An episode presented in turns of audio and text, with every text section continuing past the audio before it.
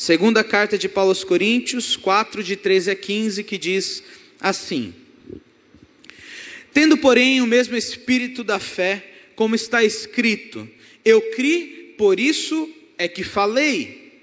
Também nós cremos, por isso também falamos. Sabendo que aquele que ressuscitou o Senhor Jesus também nos ressuscitará com Jesus e nos apresentará convosco porque todas as coisas existem por amor de vós, para que a graça, multiplicando-se, torne abundantes as ações de graças por meio de muitos para a glória de Deus. Pois bem, nosso tema de hoje é a missão. E como eu disse a vocês, essa missão, ela é o que se estabelece ah, ou melhor, como Deus estabelece o amor dele a outras pessoas. E para a gente começar a pensar sobre isso, eu te convido a entender o motivo pelo qual nós estamos aqui. Estamos aqui hoje para enfrentar a realidade de que as tempestades da vida estão se movendo violentamente pela nação e pelo mundo. O Jota, quando ele me fez o convite, ele me mandou a mensagem que ele falou assim: Pastor, essa é a mensagem do meu coração, daquilo que eu espero dessa semana jovem. E durante essa mensagem ele diz assim: Pastor, nós vivemos e estamos sofrendo com coisas extremamente pesadas nos últimos dois anos. E não é só o nosso país, mas é todo o mundo. Então, as tempestades da vida estão se movendo violentamente pela nação e pelo mundo, com uma ferocidade que surge, sugere fortes ventos, frentes contrárias. Nesse sentido, o calor abrasador da urgência em redimir, e talvez você saiba exatamente sobre isso, a condição política, a condição moral, a condição econômica, a condição social, todas as condições que envolvem a nossa vida. Isso conflita com os ventos contrários de nossa insensibilidade, omissão e cegueira.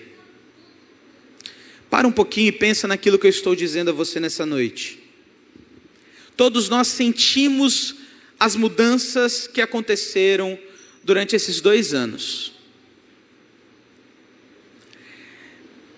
E talvez todos nós tenhamos nos perguntado o que fazer, como se comportar, como lidar como enfrentar, ou como estão lidando, como estão enfrentando e como estão se comportando. E talvez uma das coisas mais difíceis que nós tivemos que lidar foi com a insensibilidade das pessoas, a omissão das pessoas e a cegueira das pessoas. E eu continuo dizendo assim: não são apenas ocorrências isoladas de insensibilidade. Não são apenas ocorrências separadas de cegueira, de omissão. Não, pelo contrário, são na verdade o reflexo de uma cristandade de gueto, acomodada e distante da realidade. Deixa eu explicar. Sabe o que aconteceu com o povo cristão durante esses dois anos? Foi menos cristão do que nós podíamos ser. Isso não é novidade, tá bom? Isso é fruto de corações que eu e você experimentamos. Corações pecaminosos. E deixa eu te explicar mais uma coisa. O apóstolo Paulo, quando ele escreve aos Coríntios, ele tem exatamente essa proposta. Consertar a vida dos coríntios, porque apesar de eles terem recebido a mensagem do Evangelho, eles viviam em problemas morais, problemas sociais, problemas entre eles mesmos. Por isso a carta de Coríntios é uma carta tão difícil de a gente ler, mas é uma carta tão necessária para nós. Para nós entendermos aquilo que eu digo no final. É necessário então irmos, vivermos e experimentarmos a realidade de um evangelho real. O evangelho que de fato acontece na nossa vida. O evangelho que de fato pode fazer com que nós sejamos verdadeiramente cristãos no meio de um mundo tão complicado. Então, como diria o meu amigo Marco Teles, Na realidade do Evangelho, a realidade das coisas costuma ganhar outras cores. Morte aqui tem cheiro de vida. E o choro, às vezes, ganha contornos amarelos e soa festivo. Por que, que eu digo isso? Porque o contexto da carta de Paulo é um contexto muito comum ao Novo Testamento. É um contexto de que as dificuldades da vida, os sofrimentos, a perseguição atrapalhavam a vida cristã. E é por isso que nos versículos 5 e 7 do capítulo 1, o apóstolo Paulo está dizendo assim: ó. Porque assim como os sofrimentos de Cristo se manifestam em grande medida a nosso favor, assim também a nossa consolação transborda por meio de Cristo. Ou seja, assim como Cristo sofre e nós sofremos, a consolação de Cristo também é a nossa consolação. E é por isso que no versículo 7 ele vai dizer ainda assim: olha, a nossa esperança a respeito da igreja de Corinto está firme, sabendo que, como sois participantes dos sofrimentos, assim sereis também da consolação. Ou seja, o coração de Paulo se apega à obra de Cristo, ao seu ministério. Não há outra coisa que importe mais para, para Paulo do que Cristo, porque Cristo para Paulo é a vida, Cristo para Paulo é tudo aquilo que ele precisa. A vida de Cristo é o que faz Paulo dizer em Romanos que os sofrimentos do tempo presente não se comparam com a glória que há por vir. É por isso que a gente começa a entender, então, que Jesus é a razão para o ministério de Paulo, bem como para o poder de Deus. A gente começa a entender que o apóstolo vem construindo na carta, onde ele chega lá no capítulo 4, e ele não está defendendo somente o seu ministério, mas ele está defendendo a vida que se constrói a partir de quem é Cristo em nós. E de quem é Cristo em nós para proclamarmos Cristo a outros. Desta forma, portanto, a beleza da carta de Coríntios se encontra na revelação de Jesus como razão, testemunho e alvo na vida de todo cristão. A argumentação de Paulo gira sobre o eixo da identidade de Cristo. Um eixo que gira e nos diz que só há perseverança em Cristo. Só há resolução de conflitos em Cristo. Só há certeza do chamado e da vocação em Cristo. Só há confirmação de crentes em Cristo. E então a gente chega no capítulo 4, onde o apóstolo Paulo, ele fala assim, olha, de fato, o meu ministério, segundo a misericórdia que nos foi feita, é por causa de Cristo. O ministério e o poder estão em Cristo, como também Cristo é a missão. Por isso, nessa noite, eu quero dividir com você. A missão é Cristo. Se a perseverança é Cristo, se a resolução de conflitos é Cristo, se o ministério é Cristo, a missão é Cristo. E tão somente Cristo. Logo, ser cristão e viver o cristianismo de fato é abraçar o ser missional. Guarde bem isso. Ser missional ser missional em qualidade e em quantidade, ou seja, que nós vivamos a nossa vida em missões todos os dias. O que é viver a vida em missões? Não é sair daqui e falar do evangelho à pessoa que está ali fora, mas é viver a nossa vida nos padrões do reino, no lugar onde Deus nos colocou. Isso é ser verdadeiramente missionário, comissado para aquilo que Deus tem para fazer para nós. Por isso, em primeiro lugar, missão é Cristo, fé em comum, passado, presente e futuro. Ali Paulo vai dizer assim: tendo, porém, o mesmo espírito da fé. E o argumento de Paulo não começa no, no versículo 13. O argumento de Paulo começa no versículo, no versículo 7, quando ele diz assim: ó, temos, porém, este tesouro em vasos de barro. Ou seja, Paulo se coloca como alguém limitado, alguém dependente, apesar de tudo aquilo que ele poderia fazer, ele é vaso de barro. Mas olha que interessante, esse vaso de barro, ele em tudo é atribulado, ele em tudo é perplexado, em tudo ele é perseguido, no entanto, ele não é destruído, angustiado, desanimado, em tudo ele sofre, mas em nada ele é levado. E daí ele continua dizendo assim: olha, a fé que opera em nós é a fé que nós temos em Cristo. É essa fé, essa mesma fé que nos faz um. E é por isso que ele diz assim: olha, tendo porém o mesmo espírito da fé. E aí ele vai citar o Antigo Testamento. Eu criei, por isso é que falei.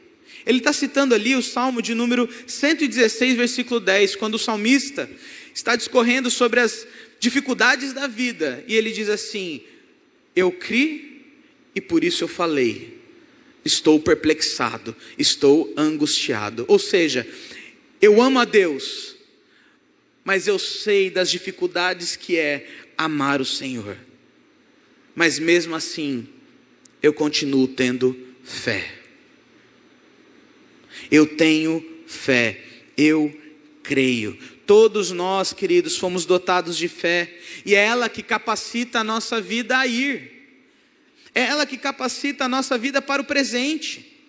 Isto porque o passado foi conquistado por Cristo, como disse Paulo no capítulo 1, versículo 5, que nós já lemos, como também o futuro está garantido por Cristo, como nós lemos no versículo 7 do capítulo 1. Paulo sabe então que a fé é o elo unificador para vivermos em missão. E todos nós temos isso em comum: a fé. A fé.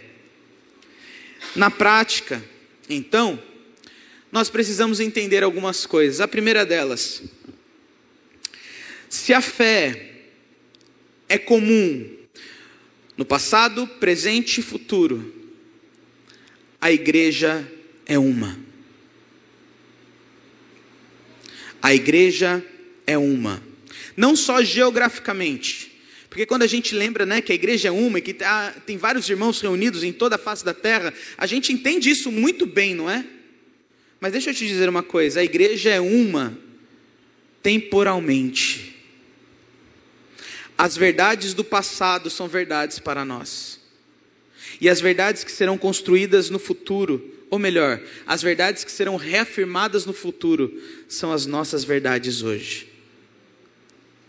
Entender isso, portanto, é valorizar o passado, é valorizar aquilo que Deus constrói, ou melhor, que Deus construiu na nossa vida é valorizar o que Deus construiu como povo dele. Somos povo amado do Senhor, somos raça eleita, sacerdócio real, somos povo que foi do cuidado do Senhor e ainda é. Somos povo que Deus escolheu desde a eternidade no passado. Somos povo que experimenta de bênçãos espirituais diariamente. Somos povo que precisa entender a missão que sempre existiu. Porque afinal de contas, a fé é uma: passado, presente e futuro.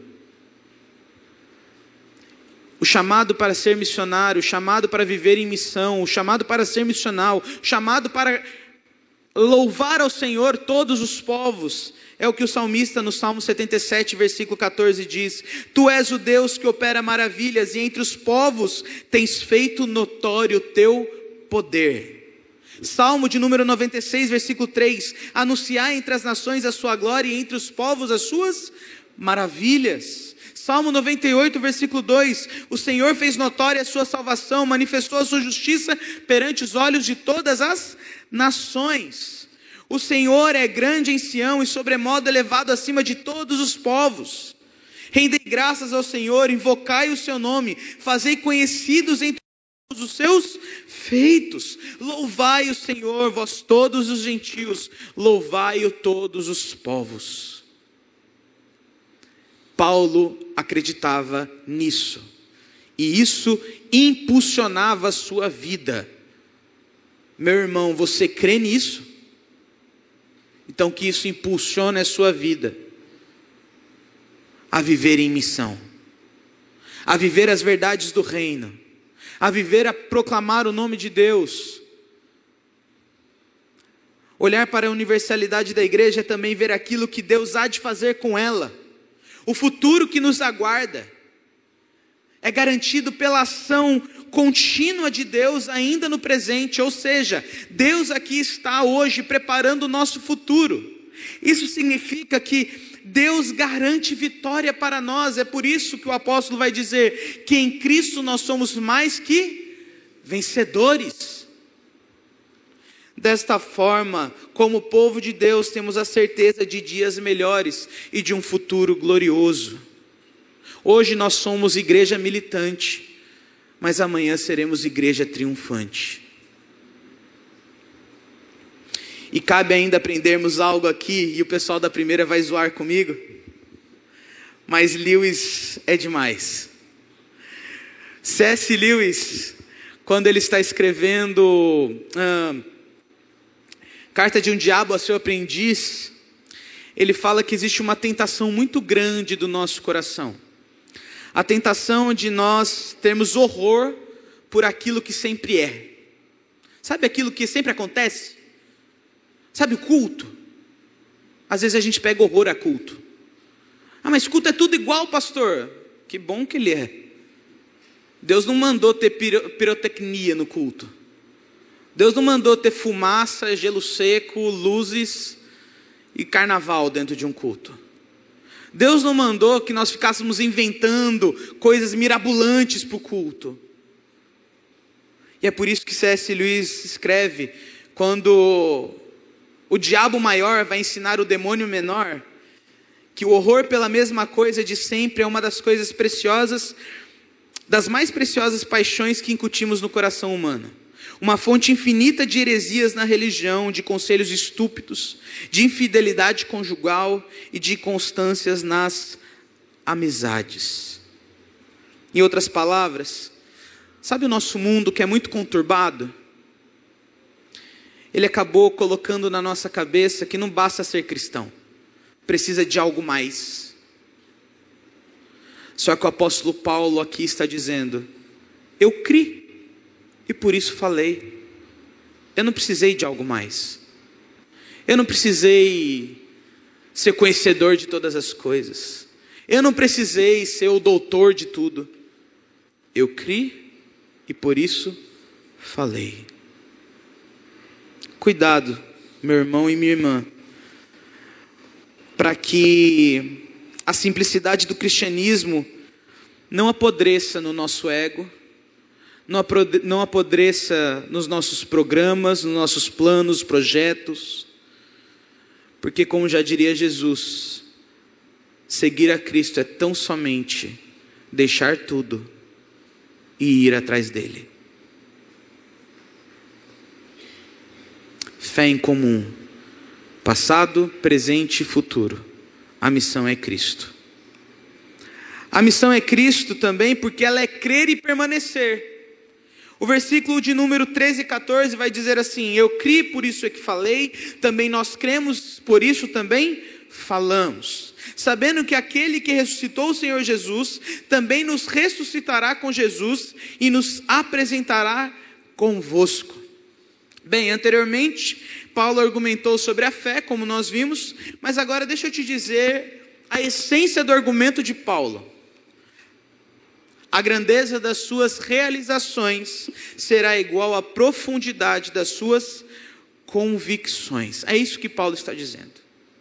A grandeza das suas realizações será igual à profundidade das suas convicções, ou seja, só haverá verdadeiro envolvimento, verdadeira entrega, se de fato o nosso coração ama a Deus. Se o nosso coração não ama a Deus, meu irmão e minha irmã, não adianta ser missionário, não adianta ser cristão, porque o mundo nos oferece amores diversos, E o que precisa estar arraigado em nosso coração é o amor a Deus. Então, o entendimento de Paulo são as suas palavras praticamente naquilo que ele diz em 1 Coríntios, quando ele fala assim: olha, e se não há ressurreição dos mortos, então Cristo não ressuscitou. Então, portanto, e se Cristo não ressuscitou, é vã a nossa pregação, é vã a nossa fé. E ele ainda continua: e se somos tidos por falsas testemunhas de Deus, porque temos asseverado contra contra que Deus ressuscitou e ele ressuscitou a Cristo, ao qual ele não ressuscitou, se é certo que os mortos não ressuscitam, porque se os mortos não ressuscitam, também Cristo não ressuscitou. E se Cristo não ressuscitou, é vã a vossa fé, e ainda permaneceis nos vossos pecados. E mais, os que dormiram em Cristo pereceram. E se a nossa esperança em Cristo se limita apenas a esta vida, preste atenção, somos os mais infelizes de todos os homens. Cristo é a missão e Cristo vive. Se Ele vive, se Cristo vive, ele é a razão de tudo. Se há uma doutrina essencial que você deve levar dessa noite, saiba, Cristo vive. E se Ele vive, nós vivemos. Nós temos razão para querer. Nós temos razão para existir. Nós temos motivo para fazer, para ir, para falar, para proclamar. O ato de crer e permanecer, então, se baseia na ressurreição de Cristo. E permita dizer mais uma coisa: o ato de crer e permanecer se baseia na ressurreição de Cristo e na garantia futura da nossa ressurreição. Lembre, tenho por certo que os sofrimentos do tempo presente não se comparam com a glória do porvir. Ou lembre-se de Tiago, quando ele diz: Tende por motivo de grande alegria ao passardes por várias provações sabendo que a aprovação da vossa fé, uma vez confirmada, produz perseverança. Ora, a perseverança deve ter ação completa, para que sejais perfeitos e íntegros e em nada deficientes. E daí no versículo 12 ele vai dizer, vai dizer assim: Bem-aventurado todo aquele que suporta com perseverança a aprovação, porque depois de ter sido aprovado, receberá a coroa da vida. Ah, meu irmão, Cristo vive e nós viveremos com Ele. Isso é crer e permanecer. Isso é ter força para nos arraigarmos, apesar dos ventos contrários. Isso é ter força para nós ficarmos firmes, não por causa de nós, mas por causa de Cristo.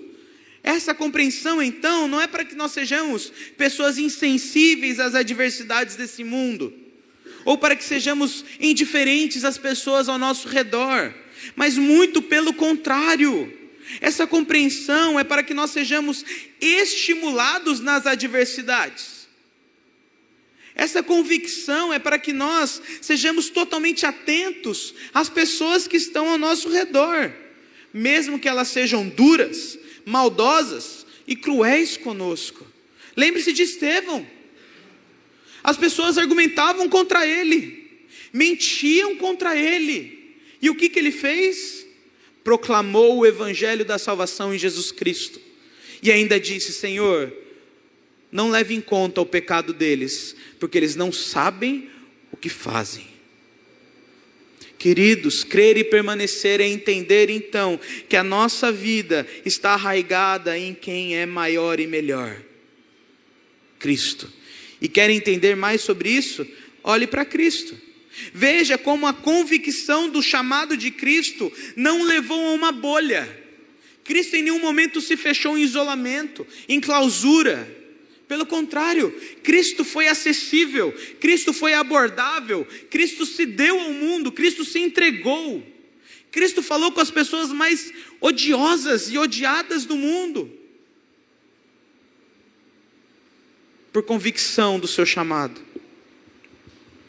Cristo, e a convicção do seu chamado, a sua fé, a sua crença fizeram com que ele permanecesse firme frente aos ventos contrários. E talvez você possa olhar para mim e dizer assim: Mas, pastor, para Cristo é fácil. Cristo era perfeito. Cristo não errava. Para ele é muito fácil crer e permanecer. Para ele foi muito fácil subir no madeiro. Ele não tinha pecado nenhum, ele sabia que ia subir lá, ia morrer, ia ressuscitar. Meu irmão, deixa eu te, entender, deixa eu te dizer uma coisa. É exatamente por ele ser perfeito, é exatamente por ele não ter pecado, que todas as adversidades são mais difíceis, mais complexas e mais doloridas. Porque eu e você, diante das diversidades, nós achamos um jeitinho. Eu e você, diante das adversidades, nós giblamos. E quando nós erramos, nós até. Ah, errei. Cristo não pôde errar. Cristo não errou. E exatamente porque Cristo não errou, é que ele permaneceu por mim e por você. Cristo permaneceu exatamente porque nós não poderíamos permanecer. Na prática, essa é uma percepção necessária para os dias atuais, visto que nós não somos tão fortes, visto que nós não somos tão fortes emocionalmente, fortes espiritualmente, sentimentalmente, fisicamente. Na verdade, nós somos frágeis. Isso afetou a nossa vida como um todo. No entanto, é bom saber que Cristo é o perfeito de Deus, que suportou todas as coisas por nós e nos garante a vida eterna em abundância. O meu convite, então, para você nessa noite, não é uma lição moral do fato permaneça em Cristo. Seja como Cristo. Em seus passos, o que faria Jesus? Não, não é esse o meu convite. O meu convite é tão somente veja Cristo e descanse nele. Porque a vida em missão, ela começa no entendimento de que não somos nós, não é o que nós fazemos, mas é quem Cristo é e o que Ele fez. A missão é Cristo. E crer e permanecer, mas a missão é Cristo. Por último, o caráter relevante da missão. Olha o versículo 15, o que ele diz: Porque todas as coisas existem por amor de vós, para que a graça, multiplicando-se, torne abundantes as ações de graças por meio de muitos, para a glória de Deus. Eu não poderia de deixar de pensar sobre o caráter relevante da nossa missão.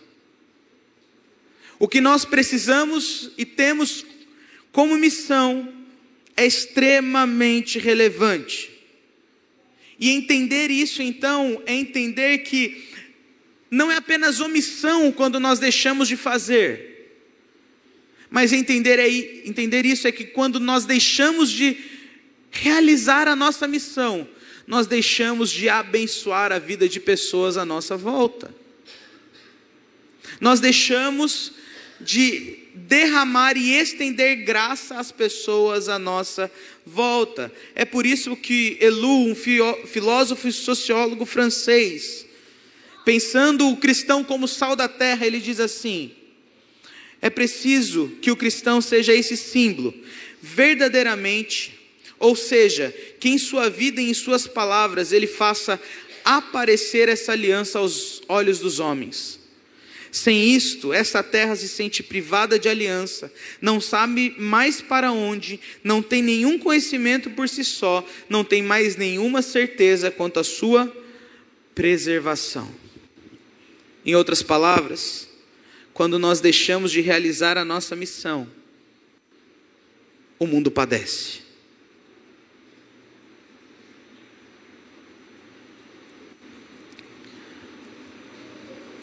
Dois anos de pandemia.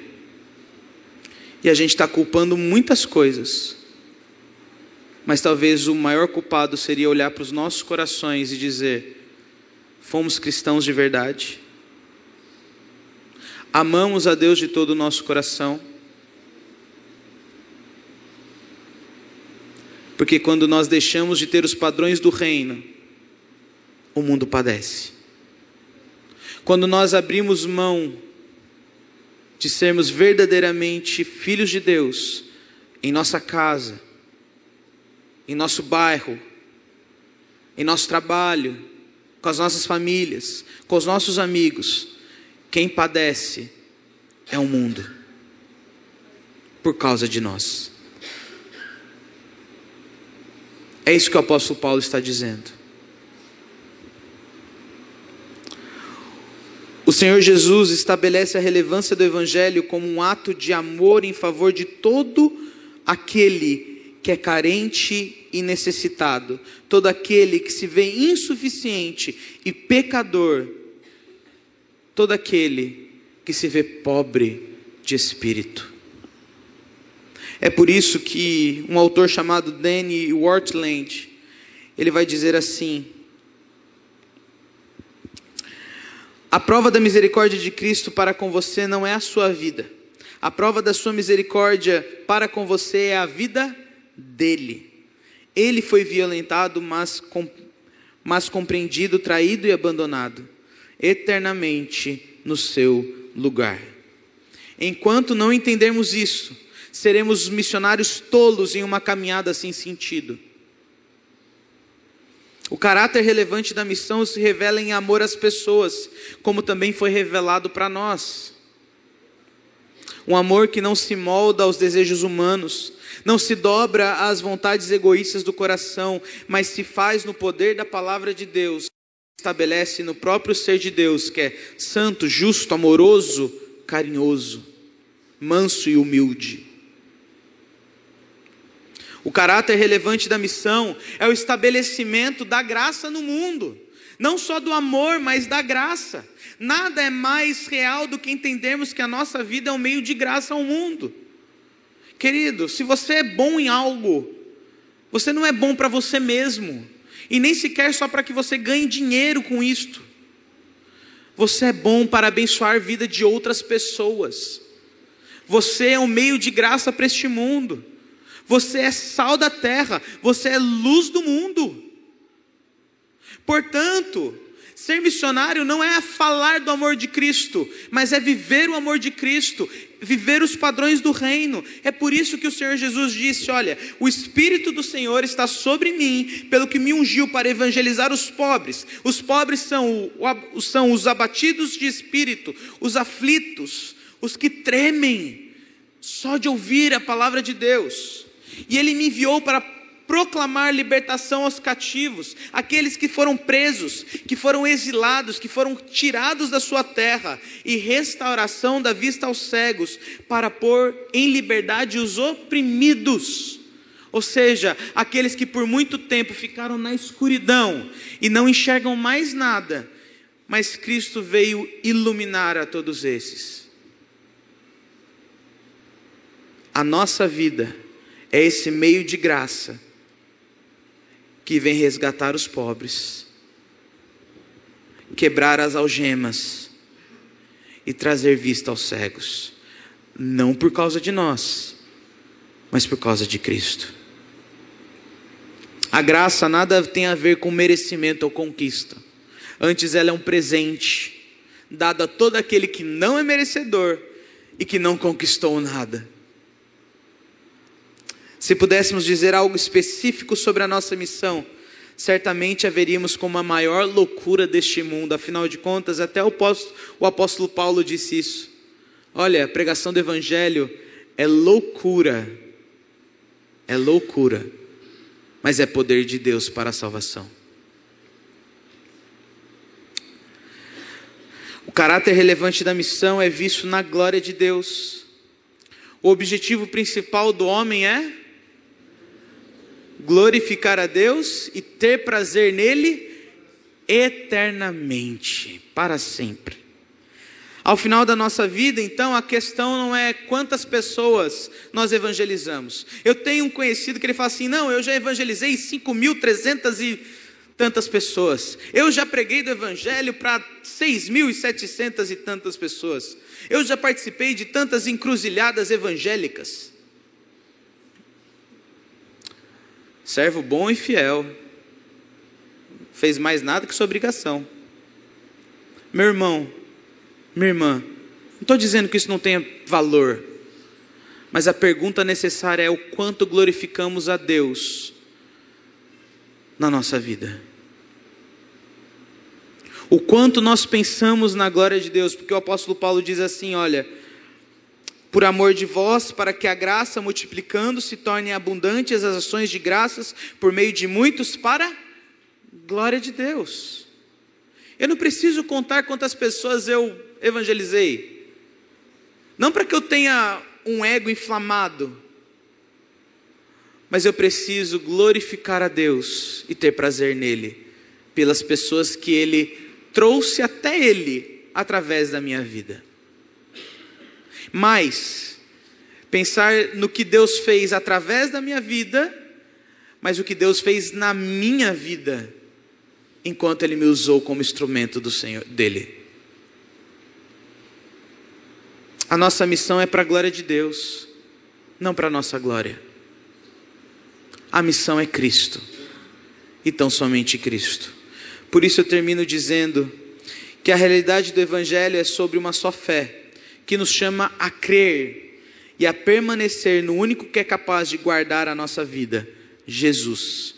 A realidade do Evangelho é sobre viver em relevância, não por causa de nós, mas por causa da missão de Cristo em nós. Um amor contagiante e constrangedor, uma graça maravilhosa e transformadora e a glória que pertence a Deus. A missão é Cristo porque de fato só há um homem que convergiu em si todas essas coisas: Cristo. Portanto, Cristo é a fé que nos faz um, Cristo é a salvação e a eterna certeza que estaremos com Deus, e Cristo é a relevância que esse mundo mais precisa em dias tão conturbados e violentos. Feche seus olhos. Abaixe sua cabeça. Pai, louvado seja o nome do Senhor por Cristo Jesus, o nosso Salvador. Louvado seja o nome do Senhor, ó Deus, porque é a fé que o Senhor nos deu que faz com que nós sejamos levados, faz com que nós sejamos. Ah,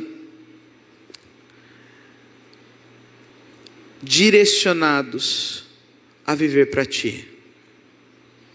Não é por causa do nosso intelecto, não é por causa do nosso conhecimento bíblico, não é por causa, ó Deus, de qualquer coisa que nós tenhamos feito, mas é tão somente e unicamente pela fé que o Senhor nos dotou. Uma fé poderosa, uma fé que é operosa, uma fé que vive para ti. Ó Deus, obrigado porque Cristo Jesus permaneceu por nós. Cristo Jesus sofreu por nós.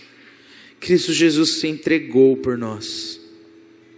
Obrigado a Deus porque em Cristo nós somos alicerçados, arraigados, enraizados e nada nos tira desta vida, nada nos arranca, mesmo quando adversidades se levantam contra nós, nada nos tira, porque Cristo nos arraigou nele. Louvado seja o nome do Senhor, Pai. Louvado seja o nome do Senhor, ó Deus, porque Cristo nos mostra a relevância da nossa missão. Ao olhar para Cristo, nós vemos tremendo amor.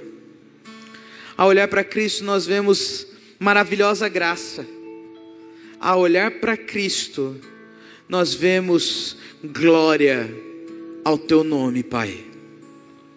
Então, ó Deus, que a nossa missão seja recheada de amor, de graça e de glória.